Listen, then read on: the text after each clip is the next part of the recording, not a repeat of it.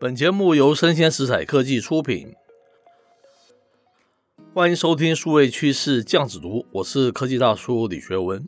今天大叔啊评论的文章啊是来自于我自己在这个媒体上面所刊登的。那我的标题叫做“科技大内卷时代到来”。那接着我们说什么是内卷呢？内卷啊是这个网络上啊特别流行的一个夯词了。一般用于形容某个领域中发生了过度的竞争，导致这个人们啊进入了互相内耗的一个状态。更直白的说法啊，内卷就是向内演化，所有没有实质意义的消耗啊都可以称为内卷。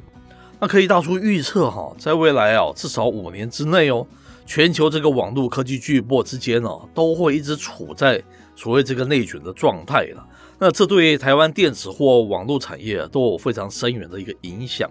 先来说说 Google 吧，哈，我们知道这个去年十月哦，Google 首次发布哦搭载自家晶片的这个手机嘛，同时啊打造了这个其他安卓手机上无法使用的这个软体嘛，哈，我们知道这个 Google 做手机不是头一回啊，但是为何自研晶片哦推出自己专属的一个应用程式？这是代表数位经济发展啊往前它碰到障碍了嘛，于是啊走起这个苹果十多年前的一个老路了，就是自建生态系，一手卖这个手机，一手卖起自家的应用服务，这就是所谓的内卷了哈。大家都知道这个 Google 它无偿的免费的将这个 Android 释出嘛，同时他自己一开始他是不做手机，这才让哦全球手机业者愿意跳下来开发 Android 这个手机嘛哈。那 Google 的这 Android 也顺势啊成为全球手机作业系统市占的冠军，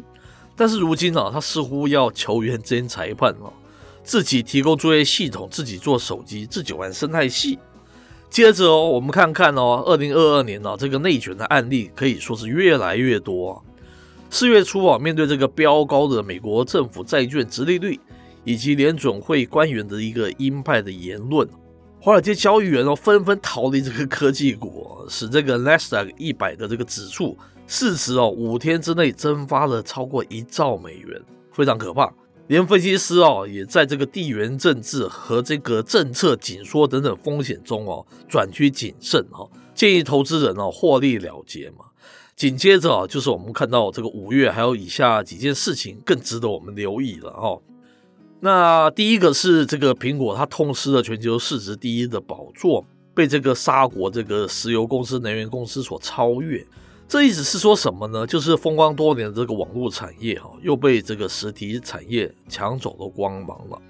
第二件事情是这个五月三号，美国记者啊，那叫做 Trip Miko 哈，他推出一个新书叫 After Steve，中文翻译成是后教主年代。苹果如何变成有钱无灵魂的这个万亿美元公司？哈，他爆料说，这个 Apple 啊失去创意的灵魂，以及这个 Tim Cook 如何逼走这个首席设计长 Johnny Ive 的一个真相了。哈，第三点是五月十二号凌晨啊，Google 召开了一年一度的 I/O 开发者大会，却被许多评论家嘲讽说，这个 Google 的这个科技盛宴哦，不知道从何时开始变得如此无聊了啊。那接着啊，这个更深远的这个内卷案例是哦，这个四月二十九号，苹果在开发者网站哦正式发布公告，对于哈过去三年内哦从未更新且未达到最低下载量的这个 Apps 哦，苹果会将其从这个 App Store 中移除。